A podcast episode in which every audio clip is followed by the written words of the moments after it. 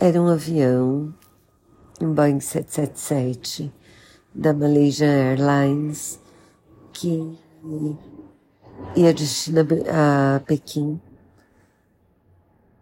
Quando o controle do avião saiu da Malásia para o Vietnã, o avião sumiu. Ninguém sabe o que aconteceu realmente. E daí a série explora três possibilidades. Os depoimentos dos familiares das vítimas é bem impressionante. Tem um francês que perdeu a mulher e dois filhos no, nesse voo. Tem uma comissária de bordo que perdeu o marido, que também era comissário desse voo também. Tem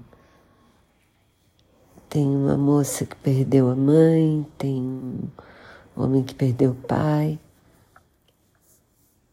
Essa parte é bem feita do da série documental, mas assim, na minha opinião, eles dão muito microfone para dois jornalistas que se acham a última bolacha do pacote e acham que tem a solução maravilhosa para o que aconteceu solução perfeita para explicar o que aconteceu. O fato é que ninguém sabe até hoje. E várias a investigação pela Malásia já foi abandonada. É muito triste lembrar que além desse avião com mais de 200 desaparecidos, a a mesma empresa foi vítima daquele atentado russo.